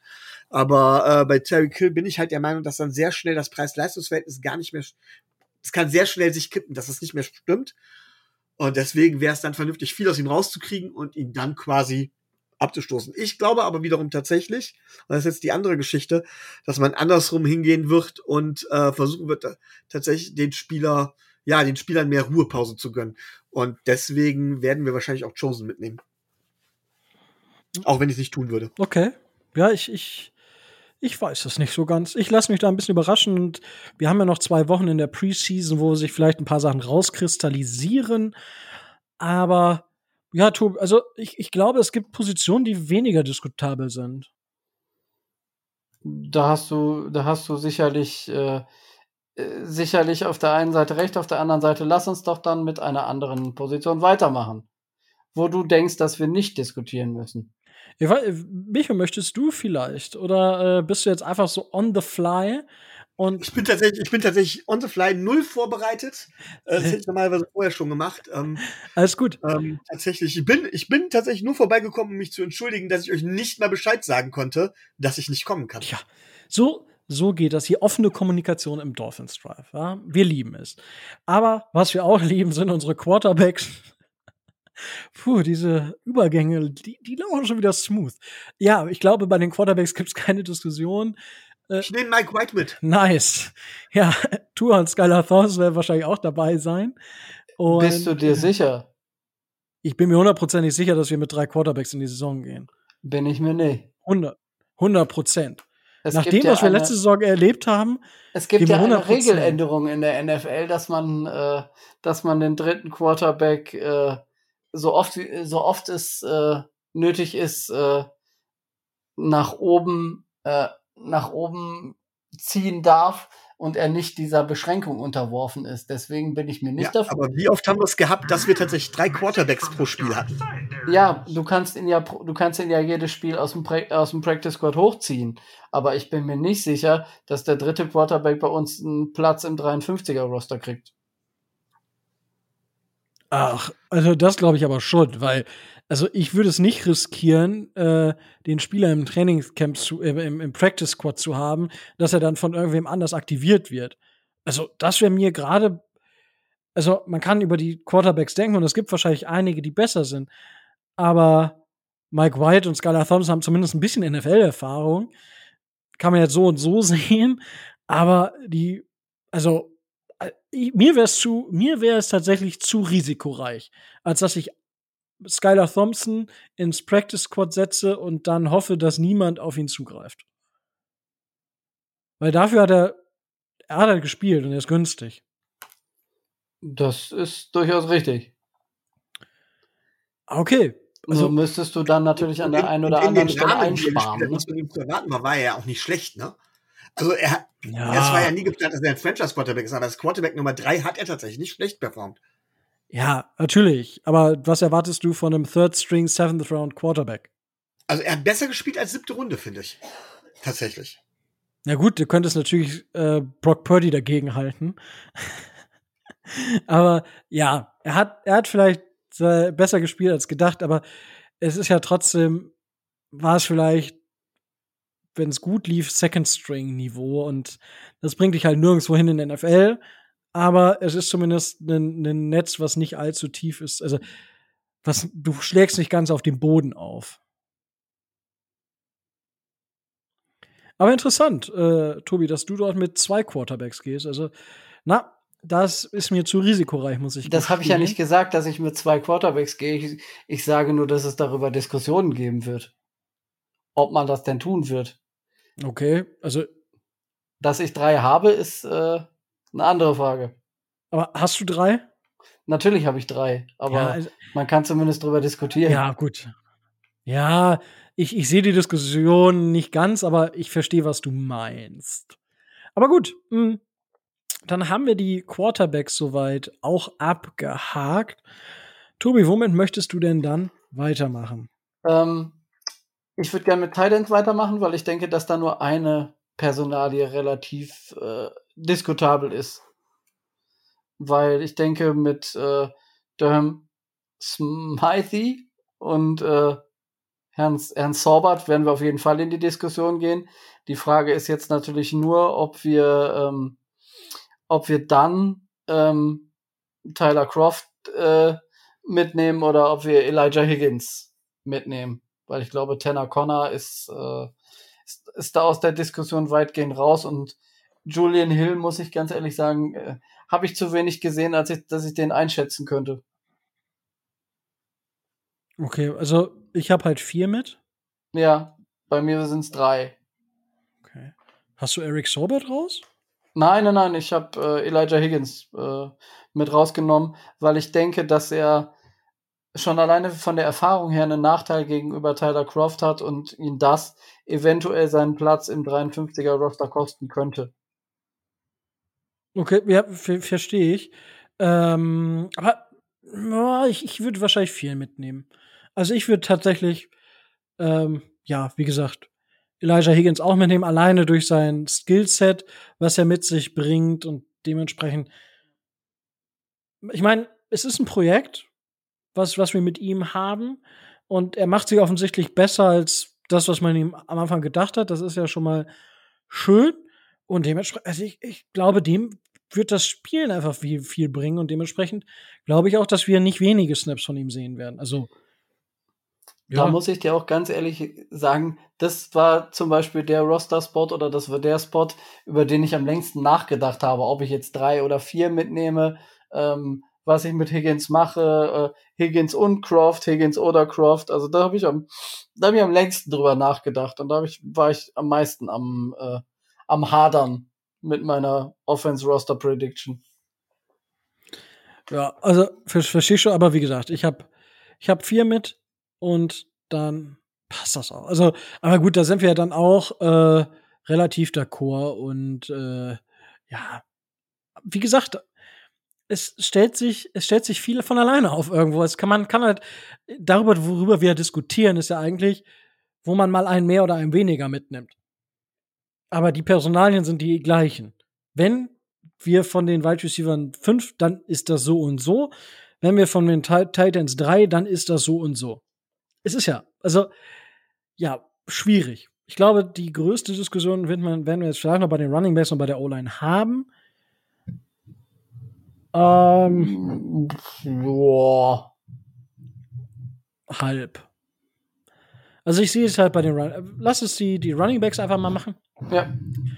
Also ich habe fünf mit, weil ich habe Alec Ingold mit dabei ähm, als Running Back. Gut, sei gehüpft wie gesprungen. Raheem Mostert, Jeff Wilson, Devon A. Chain und Miles Gaskin. Das sind die fünf Running Backs, wo ich mitgehe. Ja. Und ich weiß, Selvin Ahmed, ich mag ihn auch gerne, aber ich glaube, er bringt nicht genug, um an den vorbeizukommen. Also das ist das, was ich ich glaube, selbst Miles Gaskin bringt da halt dann noch ein bisschen noch mal ein bisschen anderes Skillset mit und dafür haben wir halt Devin A-Chain dann geholt relativ früh. Ja, ich, ich glaube, das ist dann halt einfach die Personalie, die leider hinten am Ende den Roster nicht schaffen wird. Sehe ich hundertprozentig genauso. Also da gehen wir, äh, gehen wir völlig übereins. Ähm, ich habe mich auch für, äh, für Gaskin entschieden statt Ahmed, weil ich Gaskin einfach auch vom, vom, vom Spielstil äh, lieb, ein bisschen lieber mag als, äh, als Ahmed und äh, ich würde ihm halt auch, äh, würde ihm halt auch gönnen, dass er, dass er das Roster schafft und ich denke, er gibt dem Roster dann auch äh, mehr, als es ein ähm, äh, als es ein Seven Ahmed tun würde. Von daher, ich habe auch fünf und ich würde auch mit Gaskin gehen. Natürlich auch mit äh, Mostert, Wilson, äh, Ingold und äh, A-Chain vorher. Klar. Ja, wunderbar. Also so viel Einigkeit am Donnerstagabend, da ist ja schon mal was Schönes, ja. Gut, dann haben wir.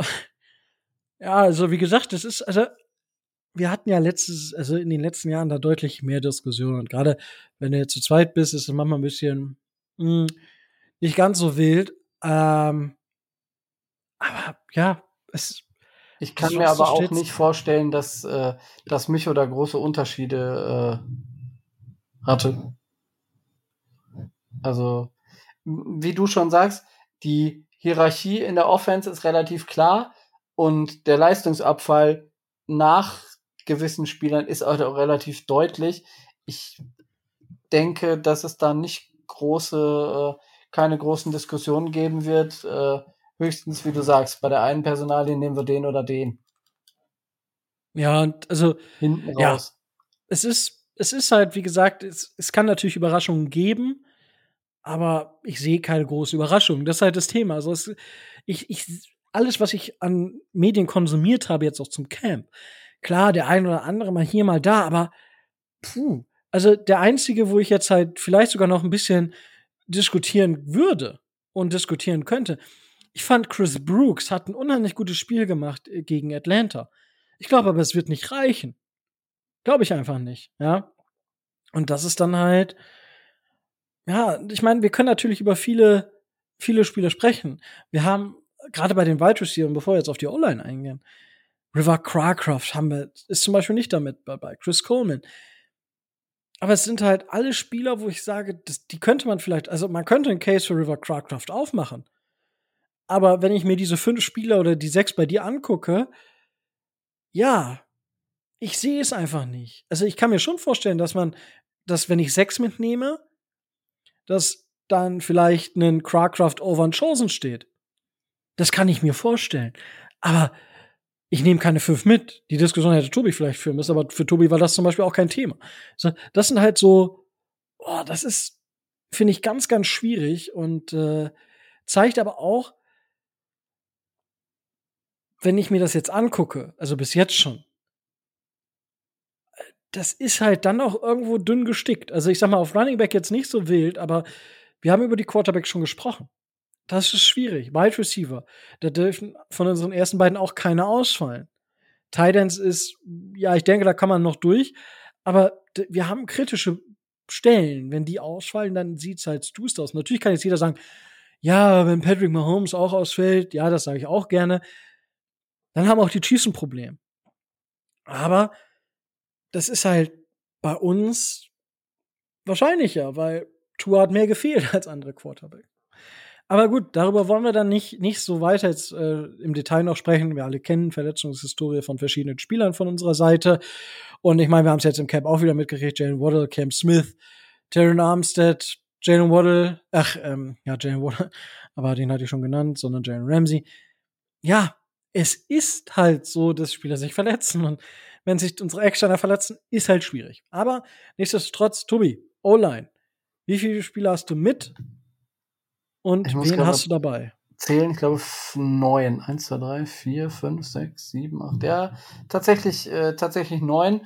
Ähm, wobei ich noch einen zehnten habe, wo ich mir bei Punkt neun noch nicht ganz, äh, noch nicht ganz sicher bin. Das ist aber sicherlich auch das äh, kontroverseste. Ähm, gehen wir es mal von, äh, gehen wir es mal von hinten nach vorne. Ich habe sie nämlich auch von hinten nach vorne aufgeschrieben. Ähm, als Backups habe ich äh, mit äh, Kendall Lamb und äh, Isaiah Wynn zwei, äh, zwei Tackle, mit äh, Robert Jones ein Guard und mit Dan Feeney einen Guard, der auch Center spielen kann. Ähm, und dann vier der fünf äh, aus der ehemaligen Starting, äh, aus der Starting O-Line, Armstead, Williams, Hunt und Jackson. Und äh, bei Liam Ickenberg bin ich mir nicht sicher, muss ich ganz ehrlich sagen. Also der wackelt von, der wackelt für mich tatsächlich. Ich würde ihn mitnehmen, wenn nicht noch was passiert und oder wenn er nicht noch in den Preseason-Spielen äh, einen Leistungseinbruch bringt. Ich bin jetzt von Cedric Opoe jetzt auch nicht großartig überzeugt, aber ähm, wenn wir zum Beispiel dann tatsächlich äh, auf Guard noch was machen und einen, äh, einen Dalton Reisner verpflichten oder so, dann wird es für äh, Liam Ickenberg reichlich dünn werden. Davon gehe ich aus, dass der der erste ist, der dann hinten rüberfällt. Ja, davon war, weiß ich gar nicht. Also ich glaube, dass Eckenberg schon mehr oder weniger gesetzt ist. Also Turn Armstead, Eckenberg, Williams, Hunt, Jackson, das ist aktuell die Starting Line. Feeney Center Guard, Win Guard Tackle, Robert Jones Guard Tackle, weil der hat auch schon Tackle gespielt. Das war zwar nicht super schön, aber hat er gespielt, könnte er eingesetzt werden. Das sind jetzt acht. Und ich, ich kann einfach nicht ich will Dalton Reisner bei uns haben. Ich habe ihn einfach hier auf dieser Liste stehen. Ach, du hast ihn tatsächlich ins Roster genommen? Ich habe ihn einfach ins Roster genommen. Ja, sehr großartig. Ich habe Chris Greer einen Mustervertrag schon zugeschickt für Dalton Reisner. Nein, also ich habe mich vorher noch mal ein bisschen informiert. Also ich weiß nicht, warum. Also ich denke, Dalton Reisner will noch zu viel Geld haben für einige Franchises. Er war jetzt bei den Vikings, wo er auch ganz gerne hin wollte wohl. Ah, man hat einen Medical gemacht, man hat mit ihm gesprochen, man hat ihn nicht im Training getestet. Das bräuchte man nicht, so die Aussage der Vikings offiziellen. Aber er ist auch ohne Vertrag dort wieder weg. Und viele Teams, die ja Probleme auf der O-Line haben, ich habe die, da gab es noch ein, zwei Fanseiten von den Cowboys, die gesagt haben, hey, wäre doch jetzt für uns Dalton Reisner. Bei den Colts habe ich Dalton Reisner gelesen. Also es sind viele Teams im Gespräch und ich denke auch wir sollten dazu gehören. Und ich habe Don Reisner einfach auf dieser Liste, ja. Und ja, weil dann die, die Optionen dahinter haben mich einfach, einfach nicht wirklich, nicht wirklich angesprochen, ja. Ich meine, na klar, wir haben Ryan Hayes in äh, Runde 7 gedraftet dieses Jahr. Ja, ich denke, der wird vermutlich das Spectre Squad machen. James Tunstall, vielleicht auch das Practice Squad, ja. Keon Smith ist auch so ein Spieler, der war jetzt nicht schlecht in einem Preseason-Spiel, aber ich, Practice Squad. Kendall Lamb, wenn überhaupt Practice Squad, ja. Ich, ich, die ganzen Spieler dort, das ist, ich weiß es nicht. Cedric äh, Okbue, ja, war halt mal 2015 sogar ein First-Round-Pick. Aber hat sich halt auch nie wirklich gezeigt, dass er ein First-Round-Pick war.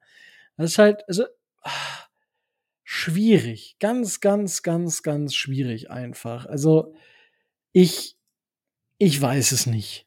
Tobi, ich weiß es einfach nicht. Na, Weil, wir, wir, haben, wir haben, was das angeht, eine Breite in der zweiten und dritten Reihe. Ähm, aber in der ersten Reihe, in der Starting-Reihe, haben wir halt äh, mindestens einen, wenn nicht sogar, wenn nicht sogar zwei Spieler, die halt wackeln. Und äh, ob wir uns das mit unseren Zielen und mit unserem Anspruch erlauben können, ist so eine Frage. Und der einzige, den ich sehe, wo man relativ gefahrlos dran käme, in Anführungszeichen, ist halt Dalton Reisner, weil äh, es gibt sonst nicht die Optionen, wenn, wenn uns nicht jemand irgendwie einen Tackle schenken möchte oder so, ähm, wie wir unsere O-Line vernünftig äh, verbessern könnten, weil alles, alle die und alles das, was, ähm, was, äh, was wir so äh, in der Free Agency noch haben, ähm, ist nicht gerade äh, nicht gerade so, dass ich sage, ja gut, die sind so viel besser als das, was wir haben. Ähm, Ausnahme ist nur Dalton Reisner und ähm, naja, du hast den ja schon auf, dein, auf deinen äh, auf deinen Roster äh, Zettel geschrieben. Mal gucken, was eine halbe Stunde nach unserer Aufnahme noch passiert. Ja, keine Ahnung. Also ansonsten würde ich wahrscheinlich noch ein, ähm, ich weiß gar nicht, ob ich dann noch einen Wide Receiver mitnehmen würde oder einen Tackle oder sowas. Das müsste ich mir dann noch mal anschauen. Vielleicht würde ich tatsächlich Kieran Smith mitnehmen. Keine Ahnung. Ich weiß es nicht. Also, aber insgesamt ist es halt wirklich, wirklich dünn besetzt. So, es ist halt die zweite Reihe ist nicht stark. Und ich finde, das hat man auch beim Preseason, ja, es ist ein Preseason-Game. Trotzdem spielen diese Leute dafür einen Roster-Spot und müssen alles geben. Ich finde, unsere zweite Reihe ist recht dünn besetzt. Ich, wie geht's dir damit? Also, ich, ich finde, sie sind, äh, sie sind okay. Und das sagt auch schon alles darüber aus.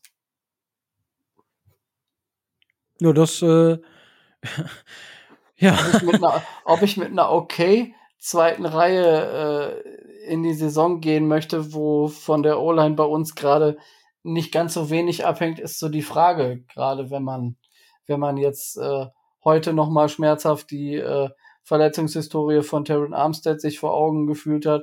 Wobei ich sagen muss, dass der Left Tackle Spot äh, durch ähm, durch Isaiah Wynn ähm, da noch einigermaßen gut ver verbackupt ist, aber danach wird's halt dünn. Wenn, wenn zwei ausfallen, haben wir schon äh, ein Riesenproblem. Ja, wobei, ja, ich, ja. Terran Armstead darf nicht ausfallen. Er wird ausfallen, aber er darf nicht ausfallen. Gut. Aber, ja, wie gesagt, also auf die, wir haben kritische Stellen in diesem Roster und dementsprechend müssen wir einfach mal sehen, ja, wie wir sie, wie wir sie geschlossen bekommen, wenn was passiert. Was hast du denn noch auf dem Herzen, Tobi? Naja, ich, ich habe den, äh, den, den, äh, den Trade-Wunsch äh, zu, zu Rod Havenstein Steen habe ich ja immer noch, aber ist jetzt nicht mehr so weit, dass ich sage, äh, dass ich sage, ich schreibe den mit auf den, schreib den mit auf den Roster-Zettel drauf, aber ähm, naja, es ist schon arg dünne. Und äh, man kann, man kann nur hoffen, dass, äh, dass die Verantwortlichen wissen, was sie da tun. Ähm, dass Mike McDaniel gerade in der Offense äh, die, die, das Running Game ein bisschen besser einbindet, dass er äh, Herrn Ingram, äh, äh, Ingold, Quatsch, Ingram, Herrn Ingold besser einbindet. Das kam mir, kam mir letztes Jahr noch ein bisschen zu wenig und dass sich das bei der Verteilung der Snaps äh, so weit wieder zeigt, dass wir eben da nochmal eine andere Richtung kriegen, um Tua zu entlasten und nicht so arg abhängig von ihm zu sein. Die Dolphins sind abhängig von Tua Tagovailoa, das ist so. Nur kann man das Risiko und kann man das ein bisschen minimieren und ich hoffe, dass Mike McDaniel das tun wird. Aber wir sind mal gespannt, wie das Ganze ausgeht. Das ist richtig. Ähm, wenn ihr da draußen Fragen, Wünsche habt zur Offseason, dann könnt ihr uns die natürlich auch stellen und lasst uns gerne wissen, was ihr von unserer Roster Prediction haltet. Ähm, was haltet ihr davon richtig? Was haltet ihr davon falsch? Wo sind wir komplett am, auf dem Holzweg? Lasst uns das natürlich überall gerne wissen, überall da, wo es Podcast gibt. Ähm, das sollte jetzt aber noch keine Verabschiedung sein, weil ich habe dich noch nicht gefragt, Tobi, ob du noch irgendwas hast, was worüber du unbedingt reden möchtest. Hast du das nicht gerade getan? Ja, ich weiß aber es nicht so. Ich, ich, dachte, ich habe mich da nicht nur auf die, auf die Roster Prediction bezogen. Ach so. Und dann dachte ich so, okay, vielleicht gibt es irgendwelche, irgendwelche Gossip-News, die, die du noch loswerden willst. Äh, nein, nein, ich will da sowieso generell nichts loswerden, aber es, es gibt tatsächlich da äh, bei den Dolphins äh, nichts. Bei den, bei den Dolphins nichts. Ähm, eine Frage habe ich tatsächlich doch noch. Verlängern die Dolphins mit Christian Wilkins jetzt? Ähm, verlängern die Dolphins mit Christian Wilkins? Ja. Jetzt? Nein. Kann ich mir Wann nicht denn? vorstellen. Kann ich mir nicht vorstellen, dass das, äh, dass das kurzfristig noch was wird. Ich denke, das ist eher äh, ein Projekt, was uns noch äh, ein paar Wochen lang verfolgen wird. Weil da haben wir ja schon mal drüber geredet das, was er wert ist und das, was andere Defensive Tackle äh, bekommen haben in den Verträgen, können die Dolphins ihm nicht zahlen. Zumindest nicht in der mittelfristigen Planung der nächsten Jahre. Also das passt halt einfach nicht in die ähm, in die Salary Cap und in die Salary Cap Planung von Chris Chris Greer rein. Und ich denke oder ich könnte mir vorstellen, dass genau das der Knackpunkt ist, weswegen die verhandeln, dass die, ähm, dass die Aufstellung der verschiedenen Boni, der verschiedenen Jahre und der verschiedenen Cap-Hits Christian Wilkins noch nicht passt. Und dass es da immer ein Hin und Her gibt. Ich sehe aber nicht, dass man das kurzfristig lösen kann. Ja, ich bin gespannt. Also da gibt es ja Tricks und Tipps. Äh, Tipps hat der gute Chris Grier bestimmt genug. Aber ich bin gespannt, ob man da was zusammenbasteln kann, was auch Christian Wilkins will. Weil da ist ja auch immer die Frage, ja, ein Spieler will immer das meiste natürlich rausholen. 100 Prozent. Ist auch richtig so. Und würden wir alle machen. Und natürlich, die Diskussion ist natürlich schwieriger bei einem, der schon Multimillionär ist, als bei einem, der vielleicht 20.000 oder 30.000 im Jahr verdient. Klar, verstehe ich auch. Und ist auch genau die, ist auch ein legitimes Argument. Die Frage, die sich halt da in diesen Bereichen stellt, gibt sich Christian Wilkins auch mit drei Millionen weniger im Jahr zufrieden? Ja oder nein? Das sind so Fragen. Ja, gefällt es ihm, gefällt es ihm in Miami so gut? Sieht er genug Perspektive, um zu sagen, yo, ich unterschreibe auch für drei Millionen weniger im Jahr als das, was mein Marktwert vielleicht ist. Weil auch da retrospektiv gesehen sind Teams, die solche Spieler haben auf höchstem Niveau, vor allem Quarterbacks machen da natürlich richtig was aus. Und wenn die sagen, ich verzichte auf 10% oder so, was ich eigentlich wert bin, dann ist das viel. Und wenn ich jetzt, wenn Patrick Mahomes seinen Vertrag nicht upgradet, dann ist das, glaube ich, der größte Stil einer Franchise, die je passiert ist. Das kannst du aber auf vielen Positionen machen. Und Defensive Tackle ist unheimlich teuer geworden. Zu Recht, weil diese Position sich neu entwickelt hat, sich neu gefunden hat. Und Christian Wilkins ist einer dieser Vorreiter in dieser Position. Und ja, also die, das ist die Frage, die ich habe, wenn er sagt, er ist mit ein bisschen weniger zufrieden. Ja, er muss am Ende der, seiner Karriere nicht 200 Millionen, sondern ihm reichen noch 150 verdient haben, dann ist das vielleicht in Ordnung. Ähm, ja, muss man sehen. Bin ich gespannt, ob man sich dort einigen kann. Wunderbar. Haben wir zumindest da noch kurz drüber gesprochen, weil das ja aktuell so ein bisschen, ähm, weil Mark McDaniel ja gesagt hatte, dass man in Gesprächen ist. Deswegen wollte ich da deine Meinung nochmal hören, Tobi. Hast du denn darüber hinaus noch etwas, worüber du sprechen möchtest? Äh, es gibt jetzt Dolphins technisch oder Football technisch nichts, wo, äh, worüber ich mich noch auslassen müsste. Außer der Tatsache, dass ich heute mein meinen Esther-Antrag für äh, meinen Miami-Urlaub fertig gemacht habe. Aber das auch nur nebenbei. Sehr schön. Ich freue mich, ich freue mich schon. Das glaube ich dir. Ähm, ich muss noch mal gucken, weil berufliche Termine irgendwie jetzt dort überall sind. Und äh, ich muss mal schauen, ob es sich für mich überhaupt ausgeht. Ähm, aber gut, das muss ich noch mal genau mit den Kollegen und Kolleginnen besprechen. Aber ja, es ja, sieht kritisch aus. Nichtsdestotrotz, wunderbar, haben wir das auch abgehakt. Wenn ihr Fragen zu Dolphins Trips habt, natürlich auch die könnt ihr uns stellen. Aber damit war es auch schon wieder gut für heute. Nicht ganz die zwei Stunden, aber das ist halt so, wenn man zu zweit ist, dann sind wir meist nicht selten auch unter den zwei Stunden. Mit mich werden wir wahrscheinlich jetzt insgesamt zweieinhalb gemacht, einfach weil die Diskussionen mehr gewesen wären. Aber ist ja auch mal ganz nett. Wir müssen auch langsam wieder reinkommen in die Saison. Und dementsprechend, ja, äh, hoffe ich, dass es euch auch so sehr gefallen hat. Mir hat es immer wieder viel Spaß gemacht. Wenn ihr uns unterstützen wollt, das geht natürlich über Patreon, wie der Andi. Danke da nochmal dafür. Und ansonsten folgt uns einfach überall da rein, wo es Podcasts gibt. Wir sind auf Twitter und vielleicht gibt es auch in den nächsten Tagen nochmal was anderes. Da bin ich gerade noch am Vorbereiten. Haben wir die letzten Wochen ja genug drüber gesprochen und inzwischen ist genug Land, äh, Wasser ins Land gegangen. Zeit ins Land gegangen? Was ist ins Land gegangen? Ich weiß es nicht. Ähm, aber irgendwas ist ins Land gegangen. Wasser den Rhein runtergelaufen. Ja, das auch. Aber es ist eine Zeit ins Land gegangen? Ich glaube, ja. ne? Ja, gut. Ja, bei uns heißt es immer Wasser die Hase lang. Weil, ja. Ähm, aber gut, äh, nichts da, das ist auch überall anders.